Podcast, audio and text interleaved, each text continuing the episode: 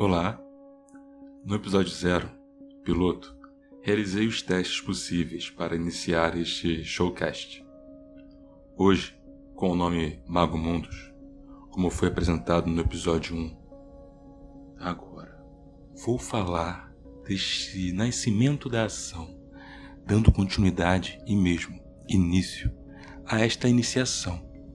Digo assim para adentrar enquanto escrevo enfatizar esta postura de intenção. Este habitar a readmiração que me leva à própria teoria dos múltiplos rascunhos e ao arquétipo de Janus ou Bifronte, Deus da transformação. Observo o que passou olhando para o que está por vir, por possuir duas faces, tal como o Cavaleiro de Gêmeos, de forma que descentraliza do sujeito consciente, buscando e ensinando a mudança de perspectiva. O enigma é estar no centro do saber. Um movimento cíclico de assimetria do tempo atual, onde nos permitimos reviver ou reativar eventos com conteúdo significativo. Inclusive fora da nossa memória biológica, mas agora também é de toda a memória virtual possível. Somos todos um atrator por natureza de sensações, percepções e cognições, verdadeiros produtores e colecionadores de memes. O que também nos dá a possibilidade da chave para a preparação do inconsciente, que torna possível a coalizão dos nêurons e ativa a protoconsciência, que afasta da imagem subjetiva do ego, pode elevar o objeto de diálogo sobre si e observar toda essa produção desde a chave à fechadura do ciclo movimento sujeito corpo Isso é buscar incorporar a gente mesmo, retirar a armadura, que é temer ser quem se é, mas tem ainda mais medo de não se tornar quem se pode. Somos o que não sabemos que somos, e gastamos tanto tempo distraídos a isto que agimos sendo o que sempre fomos sem saber que não sabemos. O isolamento nos leva ao agora, para percebermos quem somos, um agora presente no tempo que se prolonga.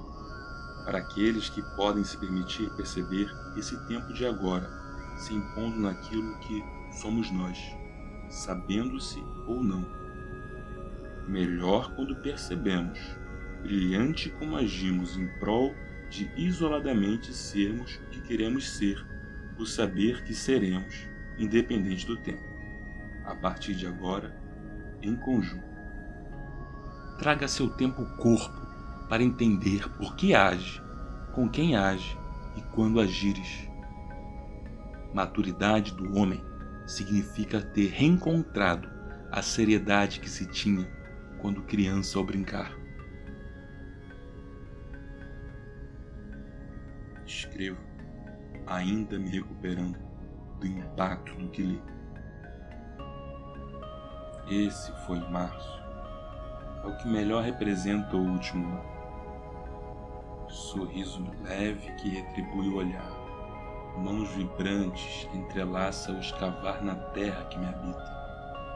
As raízes crescem das costas em direção ao céu, buscando que o ar plane meu papel a luz que de um lado entra faz ressoar o outro, que da mesma origem é, portanto, sombra de um ano que velozmente foi degustado dia a dia, mesmo quando pensamentos sob os pés me levavam a águas profundas nas nuvens úmidas dos rios aéreos.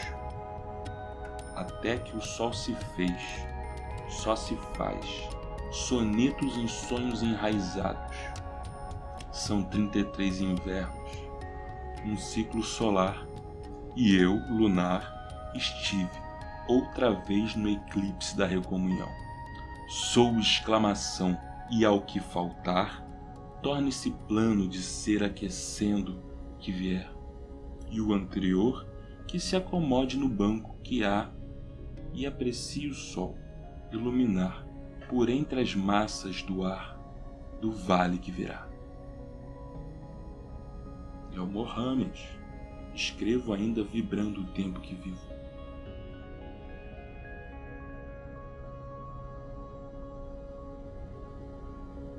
O readmirar faz parte intrínseca da autoincorporação, que é movimento inferior do conheço-te a ti mesmo, que faz par nessa indagação com o nunca se torne quem tu não és.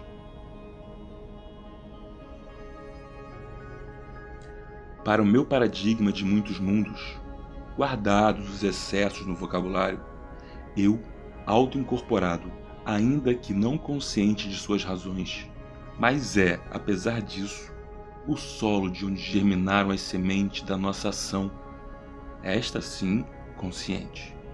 Sistematicamente responde-se ao ambiente, mostrando-se sensível a ele e com algum grau de oportunismo engenhosidade e dissimulação.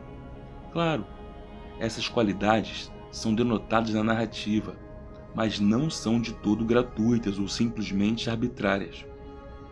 Essa narrativa tem algo que é modelado pela predição das ações e movimentos de uma entidade. É básico a postura intencional de adotar a perspectiva de que a entidade é um agente, podendo assim explicar seu comportamento. Ou seja, ela não é de todo passiva, mesmo que no caso não seja consciente. Não existem coisas como mundos físicos e mentais explicativamente distintos. Nem existem coisas como níveis ontológicos distintos de composição microfísica. As características essenciais são ação e interação mútua de energia, força e processos. As moléculas, átomos e fenômenos quânticos são apenas maneiras diferentes para as quais diferentes tipos de fenômenos inerentemente ativos e interativos, energéticos e movidos pela força operam de acordo com diferentes conjuntos de leis, aí os escopos de variáveis sociais, do tempo, do espaço, existentes, naturais. Portanto, há um e apenas um mundo natural que é essencialmente uma totalidade espaço-temporal governada por leis de processos e vários tipos de mudanças padronizadas, movimento e evolução. Alguns dos quais são os movimentos corporais intencionais de organismos vivos com mobilidade situados, fluindo para frente adequadamente neurobiologicamente complexos, com mentes intencionais, conscientes, essencialmente incorporadas. Há uma singela ponta do sutil mental não vivo. Anima!